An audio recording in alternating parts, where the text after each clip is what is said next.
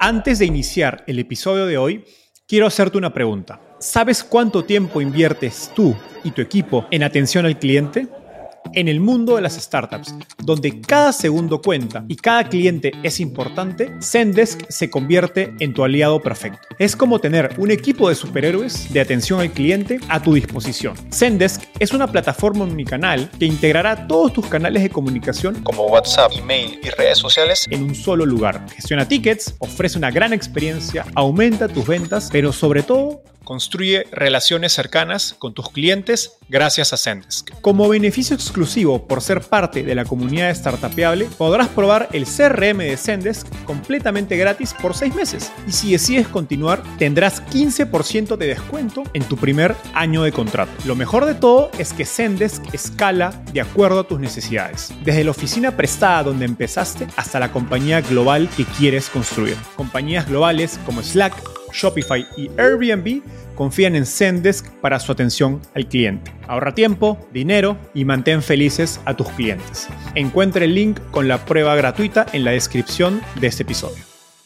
Nuestra misión, visión era ser un monopolio en México. Trabajábamos bajo esa ideología. La tecnología de Cuivas llegó a procesar más del 90% de mensajes SMS en México, con un equipo de tan solo 20 personas, mientras que su principal competidor tenía increíblemente más de mil empleados. Cuivas no levantó ni un dólar de inversión y en 2020 fue adquirida por Twilio. Hoy conversé con sus fundadores, los hermanos Ángel y Jesús Cisneros, dos emprendedores expertos en hacer más con menos. Conversamos sobre cómo construyeron una compañía con mentalidad global desde una ciudad pequeña como León, Guanajuato. Crecimos rodeados de una filosofía, un ambiente que tenía que ver con cuál fue la cultura y los procesos que les permitió ser tan productivos con tan pocos empleados. Nacimos con una mentalidad muy frugal, nacimos con una mentalidad de aprovechamiento de recursos, lo que significaba... ¿Y por qué decidieron no levantar capital para escalar cuevas, llegando a rechazar una oferta de inversión por más de 100 millones de dólares? Dijimos, oye, si esta persona con este perfil está viendo que puede hacer esto, pues hay algo que no estamos viendo. Pues mejor vamos a darle nosotros, ¿no? Ángel y Jesús crearon uno de los primeros éxitos de software B2B para Latinoamérica sin levantar capital y con un producto altamente tecnológico. Cubas fue grandioso, una historia única en toda Latinoamérica, pero pues obviamente la que sigue tiene que ser mil veces mejor que la anterior, ¿no? Espero que disfrutes su historia. Jesús, Ángel, ¿cómo están? Bienvenidos al podcast. Muy bien, muchas gracias Enzo, un placer estar aquí contigo. Igual Enzo, muchas gracias por la invitación. Feliz de tenerlos, es la primera vez que tenemos una entrevista con dos invitados y además que son eh, hermanos, así que creo que hay pocos casos de startups que alcanzan éxito fundada por, por hermanos. Y usualmente se ve el lado contrario, emprender entre hermanos. Así que creo que tienen una historia seguro bonita para contar. Eh, y me gustaría ir al inicio, que, que me empiecen contando como dice acá en, el mensaje de mi costado, cómo llegaron al fascinante mundo de las startups? Platicado desde un punto de vista bastante general, creo que la incursión en el mundo como tal, pues la verdad es que nunca tuvo como tal una, etiqueta de, ok, vamos a hacer una startup y vamos a ser una empresa, vamos a hacer eh, un tema tecnológico que eventualmente se va a convertir en X, Y o Z sino creo que empezó todo de una manera muy coloquial con el que mucha gente se puede identificar, que es básicamente dos hermanos que crecen juntos, muy unidos, buena relación, una distancia de cinco años entre uno y otro. Entonces, pues había suficientes semejanzas como para poder llevarnos bien, pero también las suficientes diferencias como para que cada uno tuviera una perspectiva diferente de la vida, cada uno con una personalidad muy distinta, cada uno con una, una manera de ver las cosas distinta. Sin embargo, pues creo que desde que estábamos chicos teníamos eh, mucho el, común denominador de queremos hacer algo bigger than ourselves, mucho más grande que, cualquier cosa que nos podamos imaginar. Y pues creo que algo que se nos impregnó desde siempre en, casa fue, pues apúntale a la luna, ¿no? O sea, nunca es el, ponte objetivos eh, pequeños, sino es póntelos muy grandes eh, para que eventualmente tengas la, el estímulo de saber hacia dónde vas caminando. Hablando de inculcarles a soñar en grande desde niños, Sé que su papá era o es piloto de avión privado y, por eso crecieron rodeados de gente de dinero en León, Guanajuato, de, donde son. Eh, ¿Cómo esa experiencia los formó y cómo creen que eso se conecta con, con esta idea de, soñar en grande? Somos de Aguascalientes, nacimos ahí, pero decimos, pues ya nos consideramos de León porque pues eh, cuando nos cambiamos allá por trabajo de mi papá, pues yo tenía creo que 10 años o 11, entonces pues Jesús todavía más, más, chico, ¿no? Entonces realmente toda la formación realmente fue en León. No es que creciéramos o que estuviéramos rodeando de gente de, de dinero porque a fin de cuentas mi papá era piloto, no era el dueño del avión. Entonces hay, hay mucha, hay mucha diferencia, ¿no?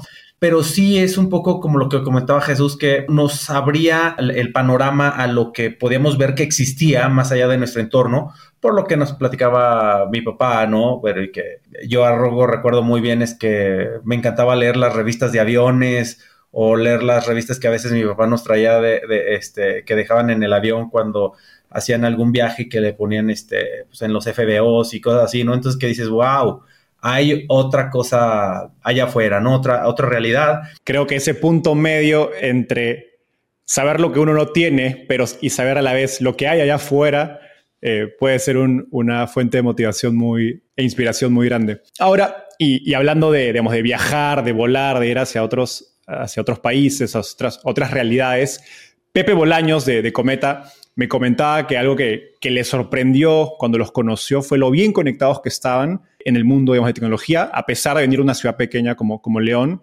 y, y ser un negocio bootstrap, ¿no? sin, sin, digamos, los beneficios que tiene levantar Venture Capital y esas redes de contacto. Y que a partir de esto se inspiraban mucho de modelos mentales, de formas de pensar de Silicon Valley, que luego traían a, a aplicarlas a su negocio.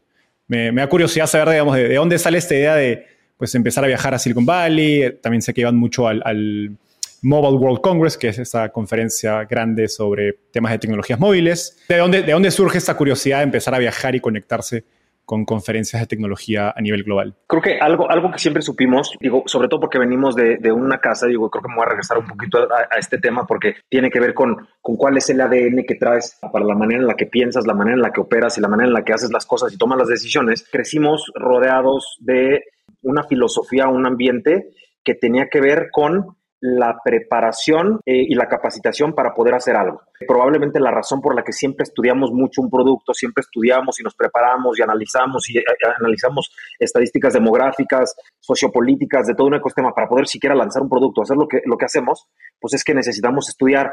Entonces, pues recuerdo mucho que mi padre en, en su tiempo, cuando iba a... Um, el tema de la aviación, pues es un tema muy metódico, ¿no? En el que tiene que haber adiestramientos, capacitaciones cada cierto tiempo y, y, y siempre es, ha existido la cultura del estudio en la casa. Me, me recuerdo que, que, tuvimos alguna conversión por ahí, Ángel yo, cuando estábamos muy eh, más chicos y que estábamos empezando con todo esto, era qué, qué, hay, en la, qué hay en el agua, qué hay en el ambiente, eh, en, el, en el valle, que, que realmente haga que exista todo este, este talento, esta tecnología emergiendo de ahí, ¿no? Pues creo que al final ya esa, esa curiosidad fue la que nos impulsó a decir, vamos, necesitamos saber exactamente qué es lo que hacen ahí o cómo lo hacen para poder nosotros eh, al final ya poder convertirlo en algo que podamos aplicar aquí.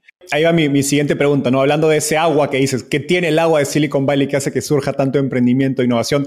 ¿Qué aprendieron o ¿Qué, qué lecciones se llevaron de esos viajes que hayan sido importantes para la forma en que construyeron Cuevas? Mucho tiene que ver la comunidad. Yo creo que la gente va ahí porque sabes, sabes a qué vas. Y, y, obviamente también a la vez se hace un filtro de que obviamente muchísima gente quiere ir y quiere poner su startup y quiere ser el siguiente Steve Jobs, el siguiente Mark Zuckerberg, Elon Musk y N cantidad de, de personalidades, ¿no? Pero no es nada sencillo, ¿no? Aunque, aunque pareciera, ¿no? Que, que los éxitos vienen de, de, la noche a la mañana en tema de tecnología. Entonces, la gente que realmente lo quiere hacer y que está dispuesta a invertirle el tiempo, el esfuerzo, dedicación, todo, es la que se queda. Hice un grupo de, de amigos que, pues, o sea, y conexiones que sabes que, que, empiezas y oye, requiero esto, oye, empiezas y de varias nacionalidades, ¿no? Entonces, uno de ellos que me tocó ver literalmente cómo a hacer su, su bueno, MVP, su, su, su, producto básico ahí, este, cuando eran unas cajas y todo, ya es unicornio. No sé si has estado en Palo Alto, University Avenue, caminas, Copa Café, toda esa parte que son centros de mucha comunidad caminas y escuchas a alguien hablando de un startup o que te dice, ay, voy a hacer mi pitching en, no sé, en el demo day de Y Combinator, ¿no? Lo, famoso. Entonces muchos dicen, ah, pues vénganse a la casa, este, y aquí practicamos, y es gente extraña, o sea, gente que te topaste en el café, gente que te topaste en la, en la calle, y después ya ese, esa sesión de práctica, pues ya realmente se convertía como en una fiesta de demos o de pitching, con ya con 40, 50 personas que en la vida habías visto, ¿no? Y eso siempre lo hace muy enriquecedor para mí creo que esa es la gran parte que, que, que, diferencia, ¿no? Silicon Valley, el, valle de eso y que, y que, bueno, eso trae a la, a la vez que hay gente que sigue invirtiendo en Silicon Valley, entonces si, si han sido parte de esa historia, pues saben cómo apoyar, cómo los recursos, tanto financieros como todo, todo, ese ecosistema, ¿no? Creo que esa es la, creo que esa es la gran diferencia y lo que lo hace muy único y irrepetible. Dicho eso, ¿qué crees que un emprendedor mexicano o latinoamericano debería hacer para buscar esas cosas especiales que dices que tiene Silicon Valley? Me di cuenta que la mayor parte de estos grandes negocios, de estos grandes nombres, ¿no? desde, desde las historias eh, que ya se hicieron película hasta, hasta las historias que escuchamos todavía de los, de los emprendimientos más eh, contemporáneos o de este más recientes, es que casi todas ellas tienen unos, unos orígenes muy humildes, tienen unos orígenes que provienen de como de un activismo eh, tener bien centrada la, la, cabeza, la mente en, en una misión y eh, más allá del enfocarte en dónde vas a estar dentro de 5, dentro de 10, 15 años, lo importante es ok, pero el problema que tienes ahorita para tu siguiente fase, para tu siguiente escalamiento, para tu siguiente fase de usuarios, para descifrar lo que tienes que descifrar, lo tienes aquí enfrente y todavía no pasas ese punto. Simplemente hay que concentrarse en esa parte, porque creo que hay una romantización inclusive en cuanto al tema del concepto del empresario tecnológico en Latinoamérica, que dista mucho del empresario tecnológico de los Estados Unidos. ¿En qué se basa esa diferencia? En que el empresario normalmente en Latinoamérica pues viene impregnado de los empresarios de otras ramas. Es, es, muy difícil que realmente exista como, ah, este cuate es un, un emprendedor en temas de tecnología, este cuate es un tecnólogo, este cuate se dedica específicamente a temas de telecomunicaciones, de desarrollo de software, de lo que tú quieras, a diferencia de Estados Unidos. Inclusive en, en, la cuestión de la percepción visual de las personas, te das cuenta que el empresario mexicano eh, o latinoamericano, pues normalmente se, se considera en el scoreboard exitoso ante ciertos elementos específicos que te rodean, ¿no? Que es una cuenta bancaria con muchos ceros, el tener muchas personas dentro de tu nómina, el, tener un, estar rodeado de ciertos elementos. Cuando eh, llegas a un Silicon Valley, estás en una casa en la que estamos 10 personas eh, en sandalias, en shorts y programando a las 3, 4 de la mañana, y te das cuenta que ahí, en ese, a esa hora, en ese ambiente, que no tiene ni la oficina en la avenida principal ni está en una ciudad capital, que está literalmente en una casa en la que solamente está gente compartiendo conocimientos, ahí se está gestando eh, el nuevo Facebook, eh, Instagram se está eh, considerando un M&A entre dos tipos de tecnologías y dices, órale, entonces, ¿en qué radica todo esto? Creo que es en que tienes que tener una humildad, en que, en que la misión no tiene que ver con estos elementos superficiales, sino tiene que ver realmente con lo que estás haciendo a nivel código, ¿no? En el backend, básicamente. Me encanta esta idea y creo que va a algo que decía Ángel acerca de por más de que hay grandes historias de éxito, se sabe lo difícil que es. Eh, y hablando de lo difícil, sé que en algún momento de su trayectoria estaban pasando por la Ciudad de México y no tenían ni para comprar quesadillas y, en esa época una persona les ofrece comprarles eh, el negocio, comprarles cuevas por algunos millones de pesos. ¿Por qué decidieron no hacerlo? Fue en León. Eh, fue en León cuando. Mi estábamos, me dio mal el dato. Sí, pero estábamos en León muy temprano. Estábamos armando la primera oficina, que literalmente era una oficina de. que habrá sido? Como 3x3, ¿no, Jesús? Una cosa así, o sea, pequeñísima, ¿no? Eh, este, y entonces no recuerdo que, que, que, que fuimos a comprar algo así y ya. No, fuimos a hacer la constitutiva, fuimos a hacer un trámite gubernamental, por mejor que fue el día 5 de diciembre de 2007, claro. Y, y entonces ya, ya, pues ya nos íbamos y entonces vimos a una señora, eh, pero como madrugamos, no habíamos desayunado, entonces estaba una señora vendiendo quesadillas y dijimos, ah, pues una quesadilla, sí, y literalmente, o sea, traíamos 10 pesos.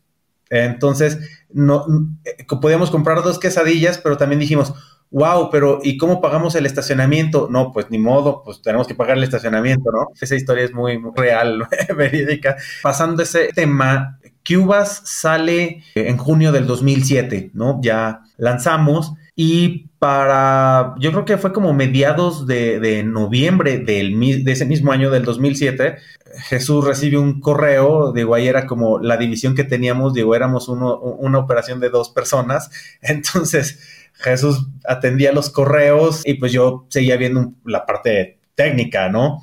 Entonces recibe una, llamada a Jesús que tal cual de que, oigan, mi jefe los quiere conocer porque quiere comprar una empresa de tecnología. Y pues como que ustedes les, le, gustaron. Pues imagínate, para nosotros, o sea, recuerdo que estábamos en esa oficina chiquita y como que nos, o sea, cuando Jesús me platicó, digo, órale, no, pues como que obviamente para nosotros era así como una impresión bastante fuerte, por así decirlo, porque eh, pues nunca empezamos esto pensando en qué se iba a convertir, ¿no?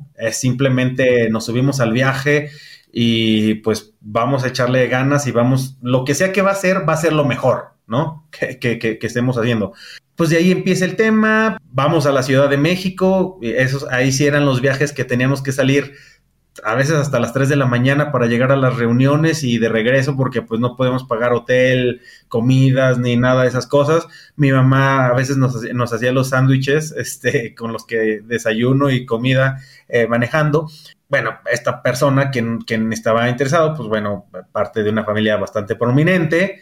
Al principio estábamos, creo que, abiertos a la posibilidad, porque originalmente decía, sí, los quiero comprar porque quería hacer el Flixter de Latinoamérica con Cubas, ¿no? Con una empresa así. Y entonces, pues como que, ah, pues suena bastante bien, ¿no? Pero obviamente era, los voy a comprar y obviamente pues ustedes se quedan operándola, ¿no? Pero creo que algo que, que empezaba a notar ciertas cosas que creo que no nos empezaban a, a latir, como que fueron, yo lo quiero ver como si a lo mejor hubieran sido muchas señales, dijimos, oye, si esta persona con este perfil, con ese tal, está viendo que puede hacer esto, lo que, lo que estamos haciendo nosotros, pues hay algo que no estamos viendo. Pues mejor vamos a darle nosotros, ¿no? Quiero avanzar en la historia de, de, Cuivas hacia el final. Acabamos de hablar de un poco del origen de ustedes como emprendedores y, digamos, en este caso, una historia del inicio de Cuivas.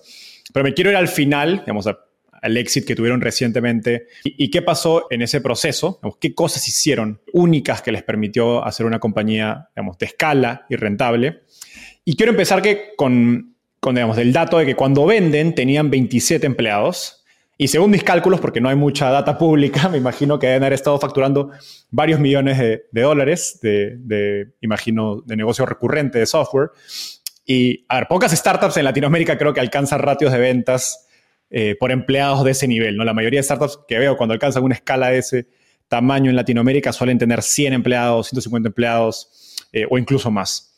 Entonces lo que quisiera saber es a nivel de organización, equipo, cultura, ¿cuáles dirían que fueron los principios operativos que les permitieron ser tan productivos o eficientes con poca gente? Al final estábamos operando con una oficina eh, en México, eh, la Ciudad de México. Tenemos la otra oficina en León, teníamos eh, el centro de datos en Silicon Valley, en Sunnyvale, teníamos un centro de, soporte en India, eh, ya teníamos la entidad legal en Irlanda, estábamos funcionando con ya elementos de desarrollo en Serbia y teníamos la oficina de Colombia y teníamos otra oficina representativa en Argentina.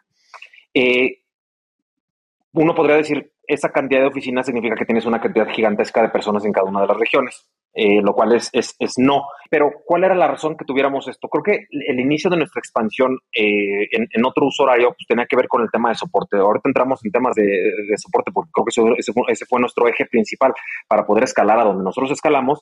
Es, este reflejo de, de las múltiples nacionalidades que te estaba mencionando tienen que ver con que necesitábamos nutrir la estrategia comercial, la característica de los productos que estábamos desarrollando y sobre todo poder tener una sensibilidad bien, bien clara sobre qué es lo que el mercado está demandando en diferentes regiones para eh, cada una de estas cuentas grandes que teníamos que nos, que nos permitían facturar estos, estos montos tan, tan considerables. Y la cantidad de empleados estaba bien partida en estas diferentes regiones y lo que nos permitía hacer todo de manera ligera era que nacimos con una mentalidad muy frugal, nacimos con una mentalidad eh, de aprovechamiento de recursos, lo que significaba que antes de que lanzáramos un producto o antes de que lanzáramos una nueva API, una nueva metodología de interconexión, un, nuevo servicio para nuestros clientes, pues e, era porque ya habíamos estudiado qué era lo que iba a funcionar.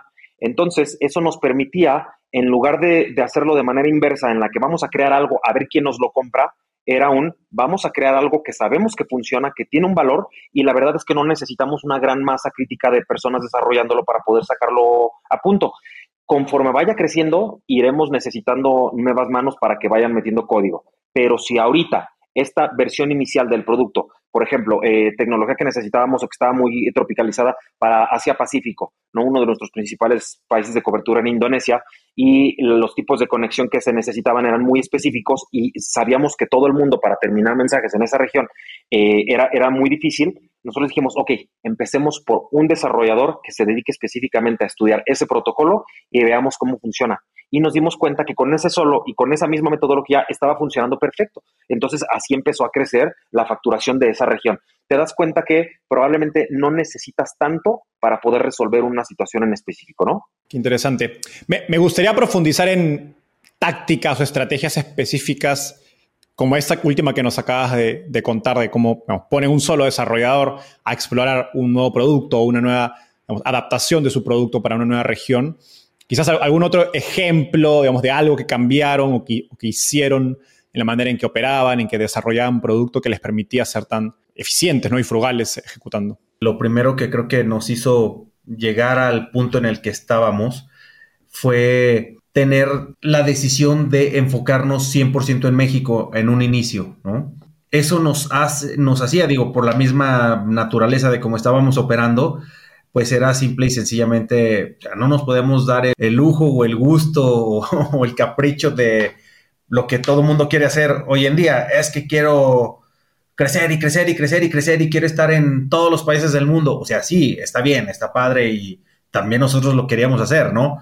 Pero también creemos que la, única manera de, hacer, de hacerlo bien era dominando un mercado, ¿no? Entonces, con nuestra misión, visión, eh, era ser un monopolio en México. Literalmente es, trabajábamos bajo esa ideología. Eventualmente lo conseguimos, ¿no? Eso nos permitió tener ya bien identificado y bien dominado lo que técnicamente y comercialmente funcionaba. Entonces nosotros trabajábamos un poco de, manera inversa al, principio, ¿no? Y cuando ya identificamos que era la necesidad del mercado, o bueno, entendiéndose con el lenguaje de startups, el famoso product market fit.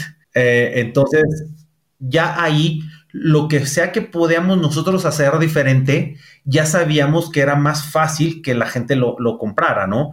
Entonces les decíamos, oye, tenemos este, este producto, pero además de esto, hacemos este, esta, esta funcionalidad también te permite hacer esto y esto y esto y esto. Ah, perfecto. Entonces ya empiezas a generar valores este, adicionales, pero sobre el core del que ya no te mueves y del que nadie te va a mover. O sea, yo siempre, mi speech eh, era, es que no hay nadie que mande mejor los mensajes que Cubas en México. Y eventualmente vamos por el mundo, ¿no? Entonces empezamos ahí y después nos fuimos Colombia, este, Perú y así sucesivamente, ¿no? Cuando empezamos prácticamente todos los, todos los jugadores grandes de este tipo de, empresa somos contemporáneos. Entonces ya sabías qué jugador estaba en qué, en qué región.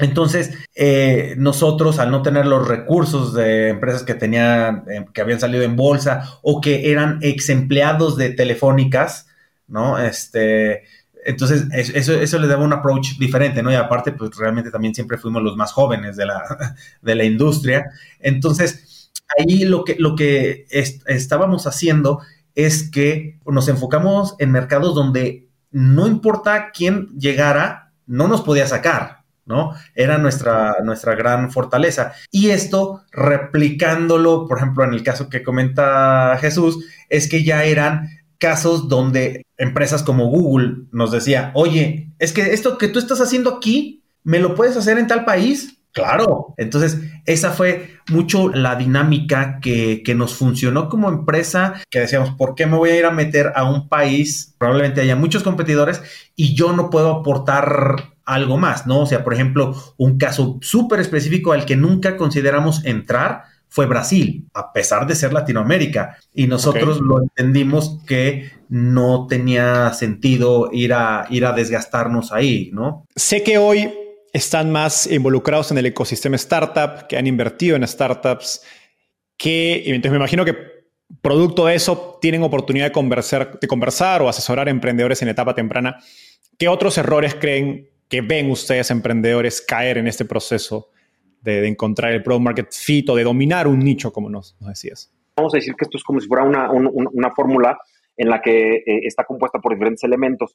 Uno de los elementos es que tienes que tener la claridad sobre, qué es lo que quieres ofrecer y pues también tener un poco de, iniciativa de estudiar sobre hacia dónde se puede mover la industria o qué es lo que yo creo, qué me dice el estómago, qué es lo que me dice este, este feeling. algo que decía Ángel y creo que es muy, muy puntual sobre el tema eh, técnico, vamos a decirlo así específicamente, era que a mí, yo, yo siempre he considerado Ángel un visionario en cuanto al tema de la tecnología, sobre todo por el tema de las APIs, ¿no? Al principio yo que me limitaba más al tema administrativo y, comercial de nuestras soluciones, veía que lo que había en demanda, pues era una plataforma consumible desde un ecosistema web, que pues básicamente es, tú te logueas, cargas una base y envías una cantidad de mensajes.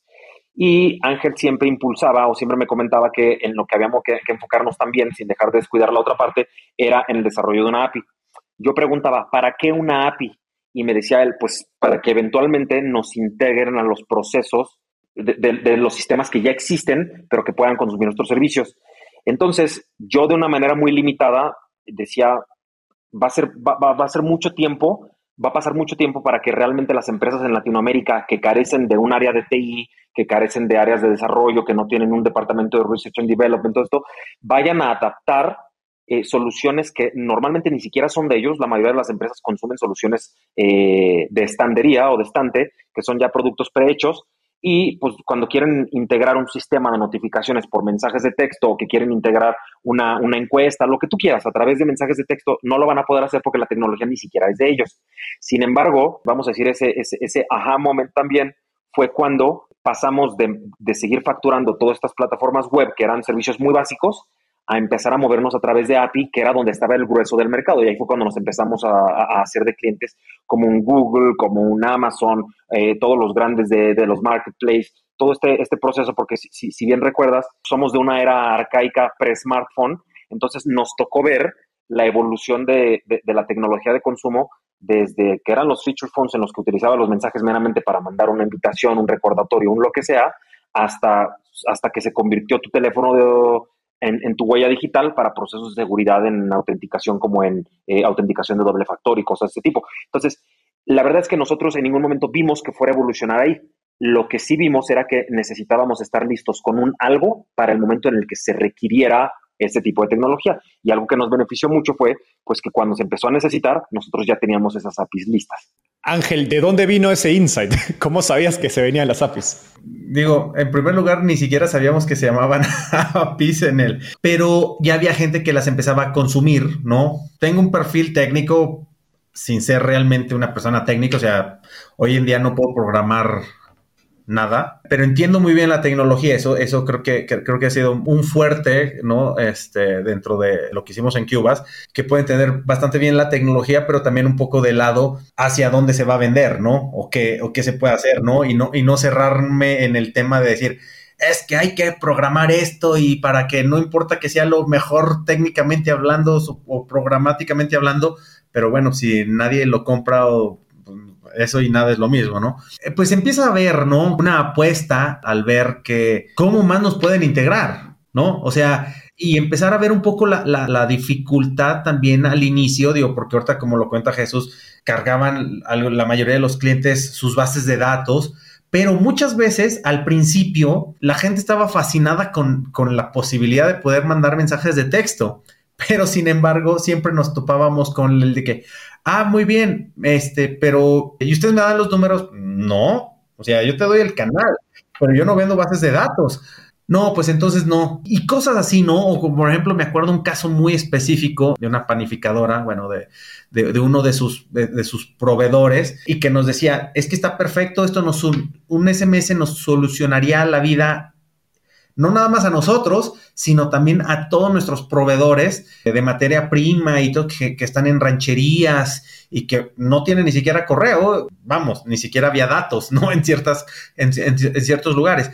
Entonces decían, pero no podemos modificar nada. Pero entonces, ah, bueno, pero puedes hacer, y fue que, por ejemplo, empezamos con otro, con el primer producto corporativo, creo yo que era el tema del email a SMS. Entonces ahí como que fue la primera parte que era realmente como un API, ¿no? Entonces, que era un correo, nosotros lo recibíamos en nuestro servidor de correo casero que, que, que hicimos, pero a fin de cuentas esa era la interconectividad, ¿no? Pero bueno, pero hay, aún así decías, bueno, es que es imposible que, o sea, esta, esta, esta solución no es escalable, ¿no? Hay que, hay que hacer algo, algo más allá y pues fue como un poco eh, a donde decidíamos, bueno, hay que empezar a hacer el tema de pues una conexión web mucho más sencillo para que la gente pueda registrarse o, no sé, decir simplemente se me olvidó mi contraseña en, el mismo servicio que teníamos nosotros, ¿no? alguna cosa. Algo que me parece fascinante de su historia, y corríjanme si, si no están de acuerdo, es que el producto que eventualmente les da la escala y, pues logran ser adquiridos por Twilio es, digamos, las APIs de utilizar esta API para enviar mensajes pero que cuando ustedes iniciaban, el mercado parecía que no estaba todavía listo, ¿no? Y se habla mucho en Venture Capital eh, del concepto de market timing, ¿no? De llegar al mercado en el momento correcto. Y creo que cuando ustedes inician, quizás no es, el mercado todavía no estaba listo, pero al ser bootstrap tenía la flexibilidad para poder ir al ritmo del mercado, ¿no?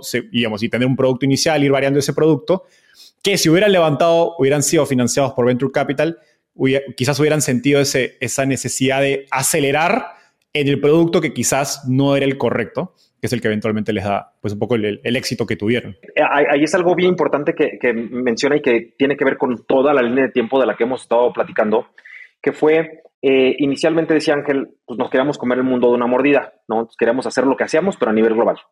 Y nos dimos cuenta que, pues uno, iba a estar muy difícil y dos, eh, el tema de la conectividad para todos estos países, estás hablando de más de 196 países, iba a ser bastante complicado en un, con un promedio de cuatro operadores por cada país.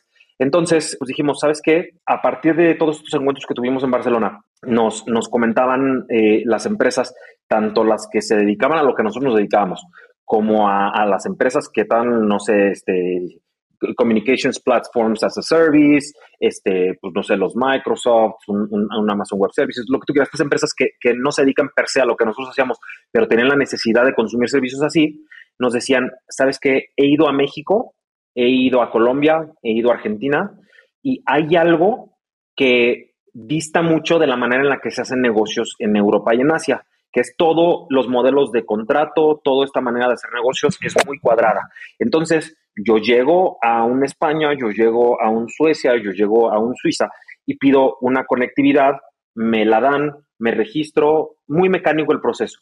Sin embargo, eh, el, ecosistema en Latinoamérica, como tú lo sabes, eh, tiene que ver mucho con el factor de la parte administrativa, la burocracia, el poder, la normativa, una cantidad tremenda de, factores que nos dimos cuenta que era, era muy difícil para el empresario global que no fuera latinoamericano eh, aterrizar en, este tipo de cosas. Entonces dijimos, ¿sabes qué? ¿Por qué no nos convertimos en alguien que como nosotros hablamos los dos idiomas, hablamos el local y hablamos el idioma extranjero para cuestiones de, de, manera en la que hacemos los negocios, pues creo que eh, en eso radica tal vez un, un, valor en la solución que damos. Entonces, la conectividad la empezamos a dar con, con esa eh, con esa simplicidad, ¿no? empezar a traducir y convertirnos en ese intermediario y pues se los pusimos de una manera muy sencilla y creo que eh, en eso radicó la primera parte del, atractivo, que eh, pues Latinoamérica seguía siendo uno de los de los de los de las regiones después de, África que, era muy difícil para los operadores llegar. Y pues nosotros ya lo tenemos bien masticado, se los dábamos como una solución llave en mano y creo que eso, eso fue el primer punto. Y el segundo fue que pues no nada más se basaba lo que nosotros hacíamos en el tema de la conectividad, no solamente se trataba en te doy una, conexión, te, doy la, capacidad para que llegues a los usuarios a través de los operadores, sino ya nos empezábamos a meter más en soluciones enterprise, no en soluciones eh, business to business, business to consumer, eh, diferentes tipos de, líneas de productos que pues ya nos tocó inclusive eh, aprovechar esta, mm, esta experiencia que habíamos tenido la década anterior sobre qué es lo que necesita el empresario latinoamericano para poder adoptar nueva tecnología.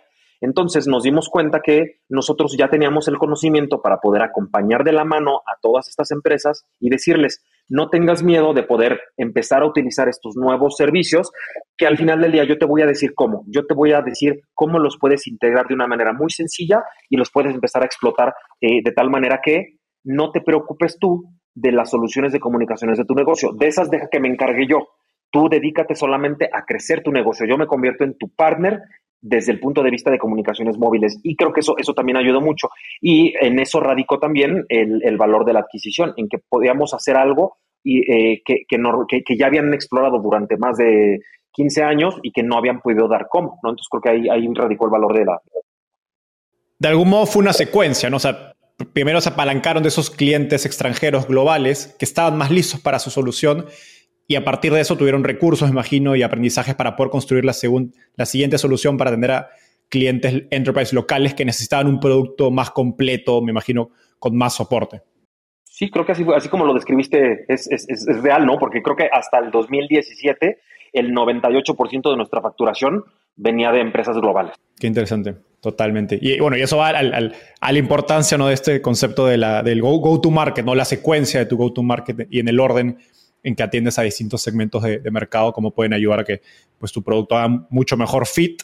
Eh, y segundo, también ser mucho más eficiente en el uso de recursos versus tratar de meterle pues, mucho dinero a, quizás a un segmento de mercado que todavía no está listo. Ahora, me gustaría volver al tema de, producto y operaciones. Un dato que me, sorprendió escuchar fue que uno de sus principales competidores, o el principal competidor, tenía 1.600 empleados, ustedes tenían menos de 30. Entonces, digamos, si con un equipo pequeño podían competirle a, competidores tan grandes, era porque algo especial estaban haciendo ustedes. Eh, uno de los ejemplos que, encontré fue que, por ejemplo, del, en, el, digamos, en el aspecto de routing de su producto, ustedes tenían cero empleados trabajando mientras sus competidores ponían a cientos de personas a ejecutar estas tareas. Entonces, me, gustaría entender por qué, ¿no? ¿Qué era único en su metodología de trabajo, de automatización de tareas, que les daba tanta, tanta ventaja frente a sus competidores. Por la naturaleza misma de cómo crecimos, de cómo nos hicimos, para venderle a esas empresas, pues tenemos que llegar y ofrecer un producto de, la más alta calidad, ¿no? De, por ponerlo en palabras muy, muy llanas, ponerle el mejor, el mejor producto que, que hay, ¿no? Entonces, bueno, hay que echar mano de la tecnología. En la industria el tema de routing es algo elemental, o sea, es primordial. Nosotros al, momento de enfocarnos simplemente en, en el tema México, pues obviamente sabíamos cómo se comportaba el, mercado, cómo pueda funcionar, ¿no? Todas esas cosas. Y, por ejemplo, nosotros fuimos de los primeros en, hacer esto, si no es que yo creo que los primeros en todo el mundo en, manejar este tipo de, situaciones, es de que, por ejemplo, se decían, ok, viene un mensaje y por alguna razón se cayó el servicio del operador, que seguramente lo has experimentado en algún punto de la vida, ¿no? Que no tiene señal o el típico de que se cayó tal servicio, ¿no? Entonces, eso es algo... Pasa, más, seguido de lo que debería. Eh, exactamente. Son de las cosas que yo digo, bueno, ¿por qué, por qué no podemos, ah, no lo podemos predecir, pero lo, pero lo podemos solucionar? ¿Sí? Como que se unen las, las partes de decir, necesito tener un, algo diferencial, ¿no? Un factor diferenciador de valor para que me compren, ¿no? Para diferenciarme de, todos los demás que, que ya existen en el mercado y cuando empezó la industria a, hacerse muy famosa y que se empezó a popularizar las apps, el, uso de WhatsApp, todo eso, pues entonces empezaron a salir empresas que quisieron entrar a la, industria y pues digo, y, yéndote en México un paso más allá, pues imitar lo que estábamos haciendo, ¿no? Imitar lo que, el caso Cubas. Entonces, eh, pues son todos esos factores que sabíamos que nadie más podía hacer ¿no? O, simplemente no, no, no, les interesaba hacer porque estaban en el, están en el negocio al corto plazo, ¿no? Lo quieren hacer dinero rápido, pero nosotros siempre vamos a, algo, algo duradero, ¿no? Entonces empezamos a, diseñar soluciones eh, donde podíamos ver y decíamos, oye, estoy detectando que el servicio de tal operador está caído por la razón que sea, entonces automáticamente vamos a hacer, vamos a hacer un cambio de rutas. Entonces, esa es una idea que a mí, personalmente, a mí se me ocurrió ah, que, era, que era posible hacer y yo diseñé, programé el primer script que hacía, que hacía eso. Eh, era obviamente un script muy, muy, muy rudimentario, pero funcionaba. Entonces, eso nos funcionaba bastante bien y para el cliente era un plus porque, segura, porque había veces que tenían a otros proveedores, pero decían, oye, pero es que los mensajes no están llegando, mi, mi conversion rate se cayó con tal proveedor, pero con Cuba sigue arriba. Sí, porque nosotros íbamos un paso adelante y precisamente cuando estaban los otros proveedores que se caían, pues entonces ese tráfico, ¡pum!, venía para Cubas, ¿no? Eh, entonces ya empezamos a hacer un producto muy específico que nadie más tenía, pero que obviamente no, no era una razón para salir a vender o no era un producto que se vendiera como tal, eh, pero eh, en el servicio, en la calidad, era donde, donde se, notaba. Teníamos eso en vez de tener gente que estuviera monitoreando y estuviera haciendo el cambio, de las rutas. Esas cosas, ¿no? De, ahí, digo, creo que de ahí viene desde la misma naturaleza de, de, cómo, de cómo crecimos, ¿no? De cómo nacimos. E, este ejemplo me hace pensar en los desafíos técnicos que, que tuvieron que superar para que pues, su tecnología funcione y escale con un nivel de calidad tan alto. ¿Qué, se les viene a la mente como otras soluciones creativas que tuvieron que, idear? Quizás me pregunto alguna historia donde lograron algo que pues la industria o sus competidores pensaban que no iban a poder hacer.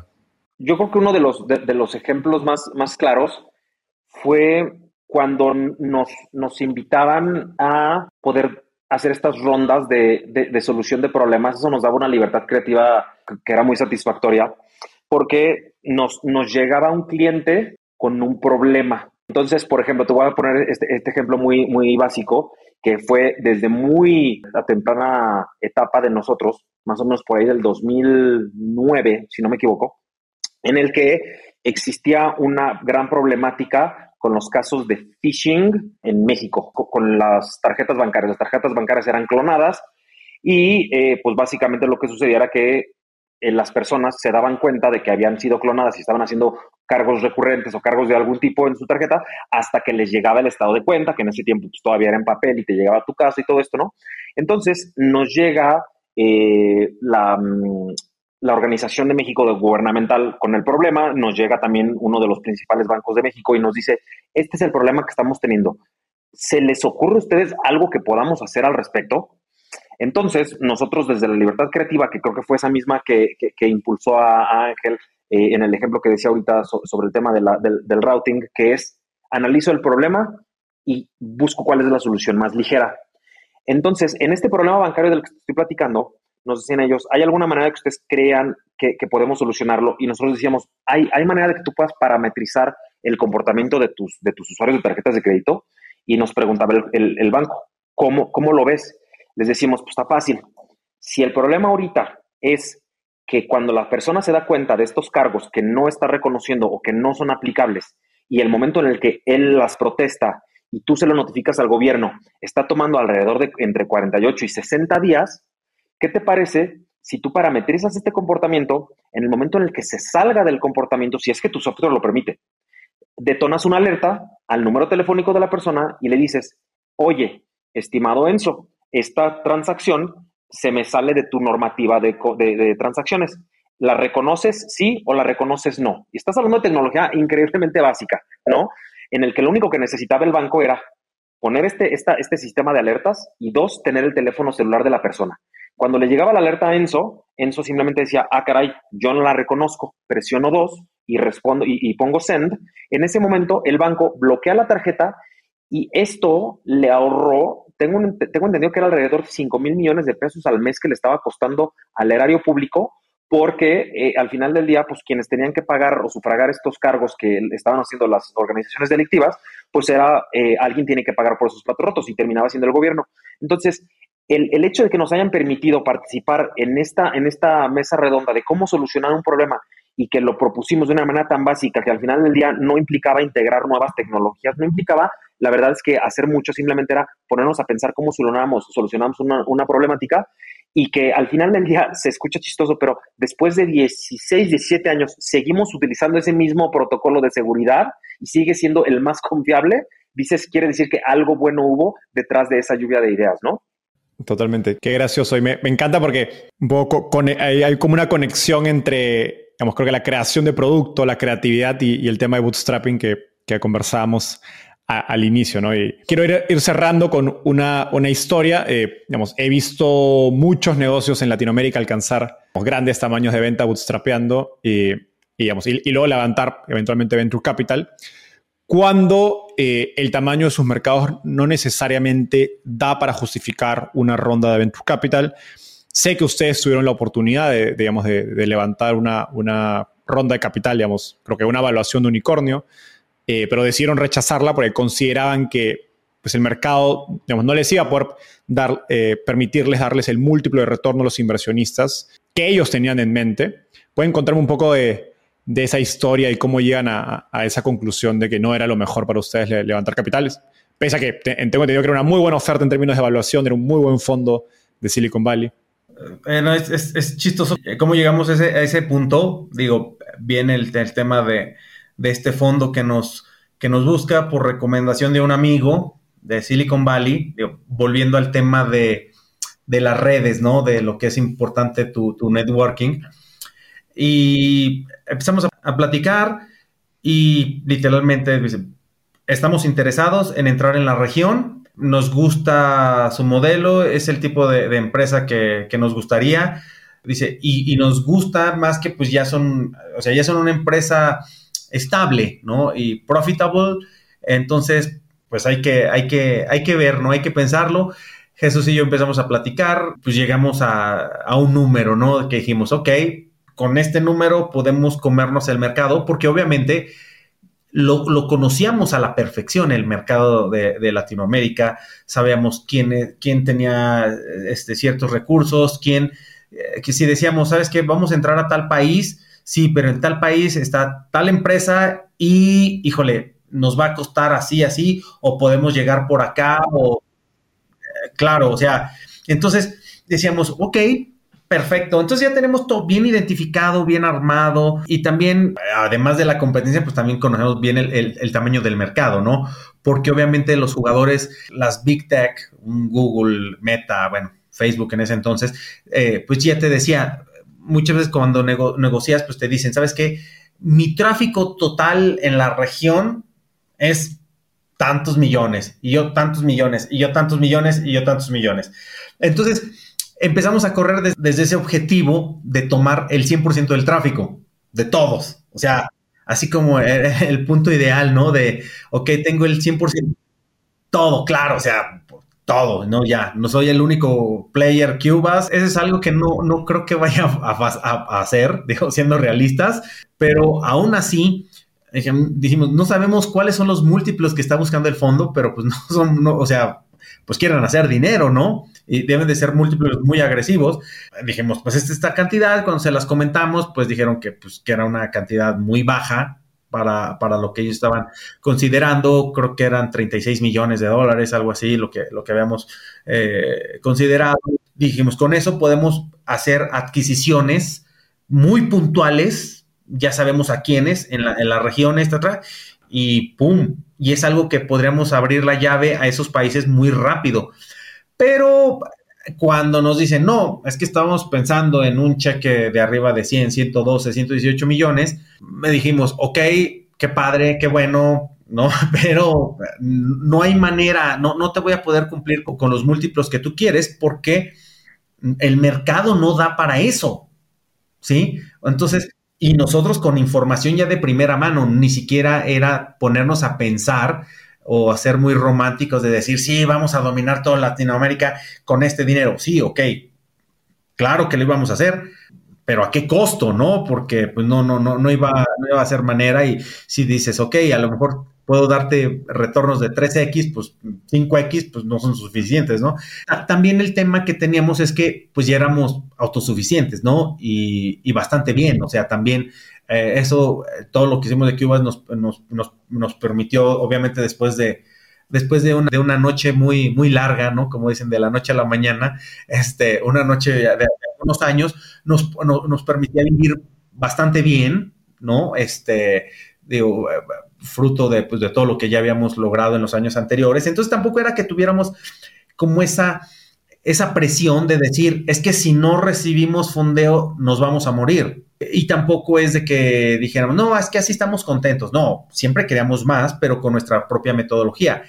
Que después se las cambiamos y dijimos, ok, es que con ese no va, no va a pasar, pero si tú lo que quieres es tener el punto de invertir algo así, esa cantidad, pues yo puedo ir y pelearle a un Twilio, a todos los, a los players grandes, pero esa cantidad no nos va a durar ni para el arranque.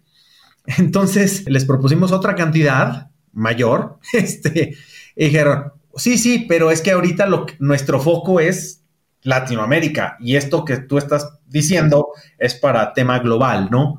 Entonces ahí se rompió esa conversación y esa es la razón por la que rechazamos eso.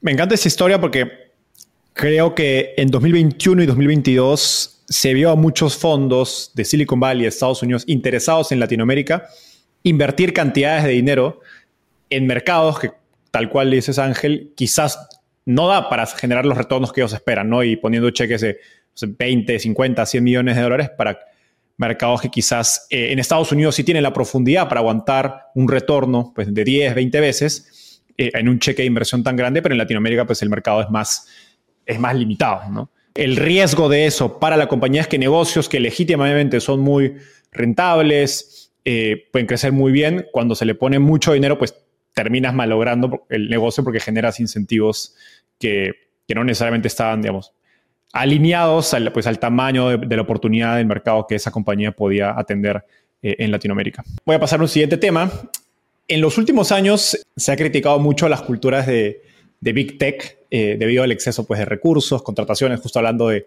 rondas de capital bastante grandes. Eh, y en cambio, construir una compañía de, creo que de, tecnología con una cultura bootstrap requiere una cultura muy particular.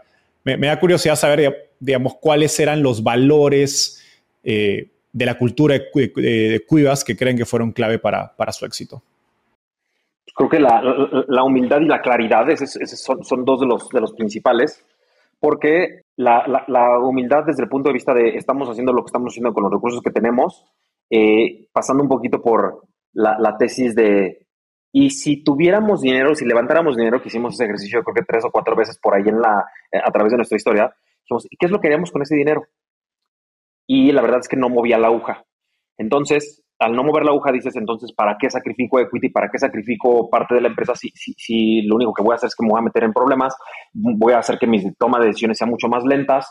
Entonces, pues no, la verdad es que como estoy, estoy bien ahorita, ya en el momento en el que tomo un momento de escalar, pues probablemente lo consideremos, ¿no? Siempre lo dejamos ahí en el refrigerador para, para un día en el que lo tuviéramos que hacer. Entonces creo que esa, esa humildad nos sirvió mucho. La parte de la claridad eh, desde el punto de vista de la ejecución, pues era, ese era bien importante porque pues, no nos dejábamos como no nos dejábamos llevar probablemente por la presión que se llegara a sentir a nivel industria, sino lo que nosotros teníamos claro era con quién estábamos hablando, lo que estábamos haciendo, algo de lo que te comentaba poquito antes, atrás, eh, antes de empezar la, entrevista, era eh, justamente que nosotros nunca fuimos una empresa que nos enfocáramos mucho en la parte del relacionismo. La verdad es que nunca estuvimos enfocados en el ojo público, no, no analizábamos mucho la parte de quién soy y cómo me ve el, el mercado VC o el mercado eh, del emprendedor para, para ver si, si, me estoy colgando la medalla de que estoy haciendo las cosas bien, todo eso. La verdad es que no, creo que simplemente hay que tener la claridad de que nosotros estamos enfocados en crear soluciones que realmente tengan un impacto en el ecosistema y pues no hay que movernos de ahí. Eso es, algo bien importante. Jesús, ahorita mencionaste que cuando evaluaban levantar capital, por un lado no movía la aguja en términos del negocio y por otro había la posibilidad de que los haga más lento en su toma de, decisiones. Me gustaría entender un poco cómo, cuál ha sido su experiencia con la relación entre innovación y ejecutar mejor con las limitaciones. porque al, ser bootstrap, uno es, pues tiene mucho más limitaciones, ¿no? Y creo que las limitaciones pueden ser una herramienta poderosa que incluso si levantas capital, eh, sería interesante cómo uno puede buscar crear esas limitaciones dentro de una empresa, una organización, para poder fortalecer o, promover la innovación. Claro, algo, algo que creo que es bien importante aquí mencionar y que le va a ser muy útil, eh, me, hubiera gustado, digo, nosotros no, no, caímos en, ese, en esa red, pero que me hubiera gustado mucho poder platicar con alguien a, inicios del negocio, es que eh, pues más capital no siempre es bueno y siempre necesitas mantener esa ligereza para poder hacer el pivoting o poder adaptarte a, donde creas tú que nadie más que tú, como emprendedor en jefe o, el rol que tengas dentro de la organización, eh, te, van a poder decir, en el momento en el que aceptas un cheque desde, de, un fondo, de un inversionista, de quien tú quieras, en ese momento vas a tener que partir tu cara hacia dos lados. Uno, hacia la cara del negocio, que es hacia cómo lo voy a hacer para que siga creciendo y siga haciendo lo que se supone que tiene que hacer. Y el otro es la cara de que tienes que responderle a estos inversionistas que al final del día probablemente ellos no van a entender a lo que te dedicas, no van a tener esa sensibilidad, no van a tener ese, ese sueño que tú tienes, no lo van a compartir porque pues al final para ellos es un juego de dinero, es un juego de múltiplos, es un juego de cuánto dinero eh, o cuántas X voy a convertir este, este capital dentro de los siguientes años. Entonces, eh, sería bien importante tomar en cuenta que eh, hay que tomar esa decisión hasta el momento en el que realmente sea un dinero necesario para poder crecer. Ahora, la toma de decisiones de lo que decías tú ahorita, a nosotros nos, se nos cerró creo que el ciclo. Eh, después de todos estos años en los que nosotros funcionamos de manera independiente, no le, la verdad es que nuestras juntas de consejo, entre comillas, nuestra toma de decisiones, todo eso, pues literalmente eran Ángel y yo platicando en un café sentados, platicando sobre la toma de decisiones, de nos íbamos a avanzar. Y tuvimos la oportunidad después de la adquisición, debido a que nos quedamos dos años dentro de Twilio eh, como parte del periodo del vesting, eh, nos dimos cuenta eh, del contraste que existe en una organización ligera en el que la toma de decisiones se puede hacer de una manera muy eficiente y vimos desde las entrañas cómo funciona una eh, compañía que en su, en su más grande expresión es una compañía con muchos intereses de inversionistas, que es una compañía pública, ¿no? Entonces, eh, sabemos que desde el tema de la estrategia, la respuesta ante ciertas crisis, el poder eh, saber hacia dónde puedes avanzar, cómo te puedes hacer más ligero y tomar decisiones financieras, que eh, este, es un ejemplo que creo que es muy, muy sencillo, pero va a ser muy claro para, tu audiencia. Eh, nosotros nunca fuimos los más baratos, nunca fuimos los que se enfocaban en, lidiar una, guerra de precios, porque sabíamos que si era una guerra de precios, pues no íbamos a aguantar, nuestro capital no nos daba para eso. Entonces, lo que teníamos que hacer era ponerle énfasis a la calidad de los productos y servicios que nosotros dábamos. Eso obviamente significaba un speech o un, discurso mucho más curado, muy, muy hecho a la medida de quien sea que estuviera, a quien le estuviéramos presentando el, servicio. Y pues básicamente ellos decían, ok, no me estoy yendo con Cubas por ser el más barato, sino me estoy yendo porque son los que me van a hacer que pueda yo crecer como desde mi negocio. Entonces, eh, desde, desde esta perspectiva, creo que lo que hay que resaltar es, eh, nosotros teníamos la flexibilidad de negociar algo y responder esa negociación en el momento porque decíamos, ok, para poder ganar ese contrato, pues necesito decidirlo ahorita y no tomar en consideración todas estas otras cuestiones que muchas organizaciones muy grandes tienen que hacer, ¿no? Tienen, tienen thresholds o tienen eh, mínimos en los que dicen, yo no puedo vender el servicio por menos de esto porque pierdo. Nosotros en este caso podíamos sopesar la opción de, ¿sabes qué? Pues piérdele poquito ahorita y en tres meses lo recuperamos con otro cliente y vemos cómo le hacemos, cosas así. Entonces, eso es el tipo de cosas que, te da la, ligereza de, de no tener capital externo. Totalmente. Vamos cerrando. Me contaron que, están explorando sus próximos pasos y que quieren volver a, emprender. Algo que me da curiosidad saber es que tienen un expertise bastante específico ¿no? dentro de un, tipo de producto, de, digamos, de, infraestructura tecnológica. ¿Qué sigue para ustedes y cómo utilizan ese entendimiento, esa experiencia para estos nuevos propósitos o planes que están explorando? Pues yo creo que es muy difícil que regresemos a la industria. Este, eso creo, no sé, hay que, hay que filosofar un poco más. hay, hay, muchas cosas que creo que se nos ocurren, pero por la misma naturaleza de, de, la regulación en México, lo hace complicado y tal vez a llegar al punto de ni siquiera poderse hacer, ¿no? Que así es como funciona y no tiene nada de malo, pero simplemente es pues conocer tus mercados, ¿no? Y entonces a lo mejor en otro país puede funcionar bien, pero pero creo que en general, ahora sí que desde el, punto de vista personal emprendedor, creo que si vamos a, poner mucho esfuerzo, mucha dedicación en algo, por ejemplo, para echar a andar algo que valga la pena, porque obviamente lo que sea que hagamos, O sea, tiene que, yo creo, o sea, puesto con la ambición, tiene que eclipsar a lo que hicimos con Cubas. Cubas fue grandioso, una historia única en toda Latinoamérica, poco, seguramente por ahí hay algunas otras que estaría padre conocer, pero pues obviamente la que sigue tiene que ser mil veces mejor que la anterior, ¿no? Me encanta esta, esta visión y, qué bonito escuchar que el, hambre es hacer algo mil veces más grande de Cubas, que ha sido un gran éxito obviamente, pero bueno, es bueno mantener esa, esa ambición. Sé que como mencionamos hace un, hace un, ratito, han empezado a invertir en startups. Entonces, si los forzaría a dejar esos inicios de emprendedor y convertirse en, emprendedores, en, perdón, en inversionistas en startups en Latinoamérica, ¿qué buscarían hoy día en el mercado del equipo emprendedor? Creo que ahí es, una pregunta tan compleja como la naturaleza humana misma, ¿no? Porque eh, hemos, hemos, digo, ya, llevamos en este juego del, del VC a través de nuestro Family Office, eh, probablemente, ¿qué han sido, Ángel? ¿Cuatro años? Considerando oportunidades de inversión, todo esto. De hecho, lo, empezamos a hacer inclusive antes de que, de la, de la venta. Ajá, este año yo creo que es cuando más lo hemos hecho full time, bueno, por así decirlo, full time, ¿no? Pero ¿Cuántas inversiones llevan? En startups que son, creo que cuatro y pues otros temas de, bienes raíces. Sí, en total hemos diversificado en alrededor de siete u ocho diferentes ecosistemas.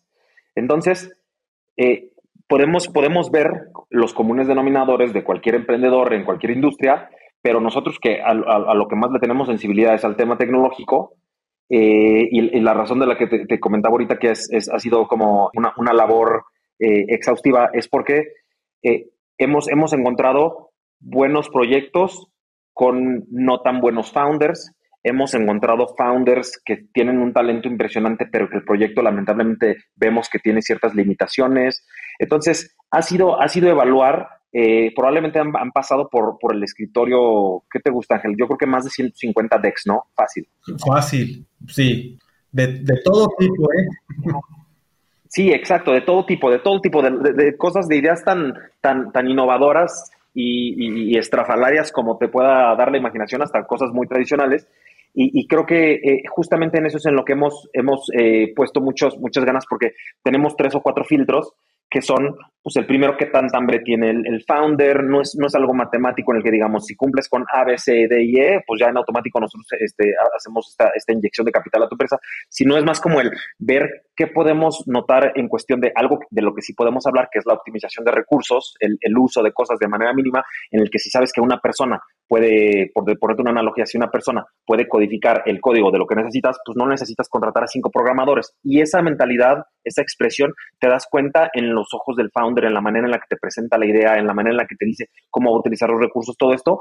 Entonces, eh, pues estos, estos siete u ocho proyectos en los que ya decidimos invertir, eh, nos hemos dado cuenta que sí existe mucho por ahí la voluntad de poder hacerlo, existe todavía, creo que está renaciendo por ahí inclusive como el, espíritu activista del, del bootstrapping eh, no tan no tan certero, ¿cierto, Ángel? Que, hay gente que dice, quiero ser bootstrapero, pero quiero levantar capital al mismo tiempo. Sí, sí, dicen, es que yo soy de alma bootstrapper, pero...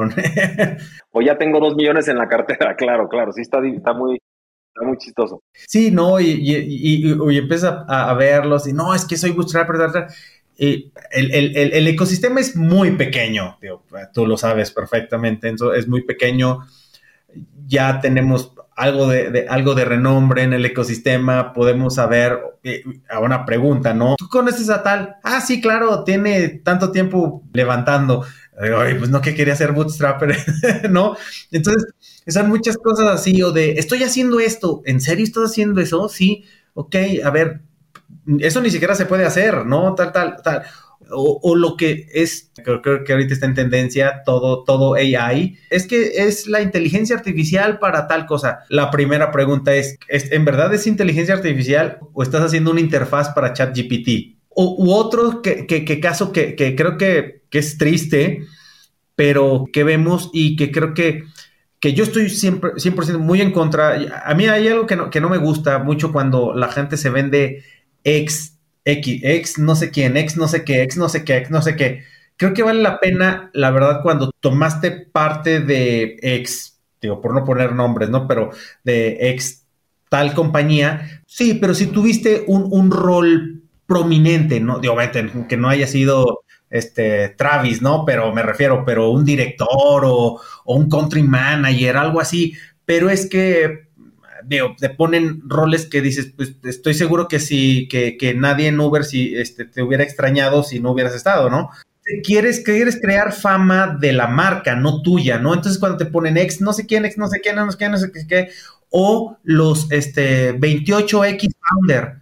Entonces dices, si eres así, pues está bien, que bueno, puede ser posible que hayas hecho 28 empresas, pero pues más bien, ¿por qué no me pones seis exits, no? O seis, no sé. Y, los empiezas a, ver y Jesús los, bautizó a, algunos que dice, como que él es este, ¿cómo se llama? Founder as a living, ¿no? O sea, se te ocurre una idea, levantas dinero, entonces tienes N cantidad de pretextos para decir, es que no hubo product market fit, es que entonces cuando empiezas a ver que empiezan a hablar así, es que el product market fit falló, es que el TAM este, no era el adecuado y luego empiezan a sacar N cantidad de acrónimos, entonces ya justificaron por qué murió ese startup, ¿no? Que en principio nunca fue startup. Y entonces otra que entonces voy a aplicar lo que aprendí en la pasada que tronó por X, Y, Z circunstancias. Y entonces levantas otra, otra rondita, te alcanza para vivir X tiempo y entonces vuelves a sacar. Entonces, hay muchos en el ecosistema y ahora pues, nos hemos dado ya más cuenta, pero te digo, Jesús, Jesús los bautizó así, ¿no? Que dice, como que ese es founder as a living, ¿no? Sí, sobre todo porque tienen, tienen bien aprendido el discurso, saben exactamente qué es lo que está buscando el investor y hablan ese lenguaje y, dices, ok, ¿cuánto tiempo tienes? Porque no sé, nos tocaba platicar con alguien que nos dice, ok, no, pues ya voy, ya voy en mi ronda y ya estoy preparándome para mi serie A. Ok, ¿y cuándo naciste? ¿Cuándo empezaste? No, pues acabo de empezar ahorita en junio. Y dices, ah, caray, algo no me suena y ya tienes algo en mercado, ya estás facturando, ya tienes revenue o algo así. No, pero sé vender muy bien la idea de la inversión y dices, oye, pero tu proyecto se, ve que tiene muchos challenges simplemente por la pura regulación. Va a ser difícil que salgas simplemente porque los países no te van a dejar salir. Y creo que es, peligroso para el ambiente, sobre todo porque existen por ahí muchos emprendedores que sí tienen la voluntad y, sí están como con, con esas ganas de, de, de repente de necesitar capital para poder echar a andar una idea. Eh, pero, pero bueno, al final ya creo que esto es algo que probablemente tiene mucho spotlight ahorita sin embargo, pues es algo que siempre ha sucedido y es la ley del más fuerte y al final pues es, la belleza del mundo capitalista, ¿no? Totalmente. Y me encanta este último mensaje, es un mensaje bastante contrario, pero, pero creo que lo dicen con, con conocimiento de, causa, tanto como emprendedores como como inversionistas. Con eso terminamos. Ángel Jesús, gracias por este rato conversando. La verdad que lo he disfrutado mucho, he aprendido bastante y creo que tienen una historia que, que más emprendedores deberían de conocer. No todas son las historias de rondas unicornio de millonarias, creo que también hay historias de bootstrapping muy, muy interesantes y con tecnología muy, muy impactante en Latinoamérica. Gracias por eso y nos vemos en un próximo episodio. Gracias Enzo, un placer estar aquí. Gracias Enzo, saludos a todos.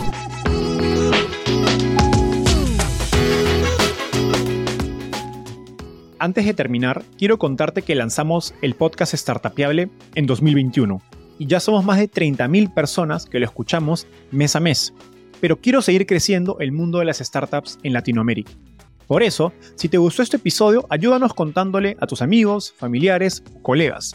También suscríbete y déjanos un review en Spotify o Apple Podcasts. De hecho, me gustaría saber por qué escuchas el podcast. Mándame un mensaje sencillo a enzo.startapeable o por Twitter a arroba Enzo Cavalier, contándome por qué escuchas Startupiable y cómo te ayuda a tu empresa o carrera.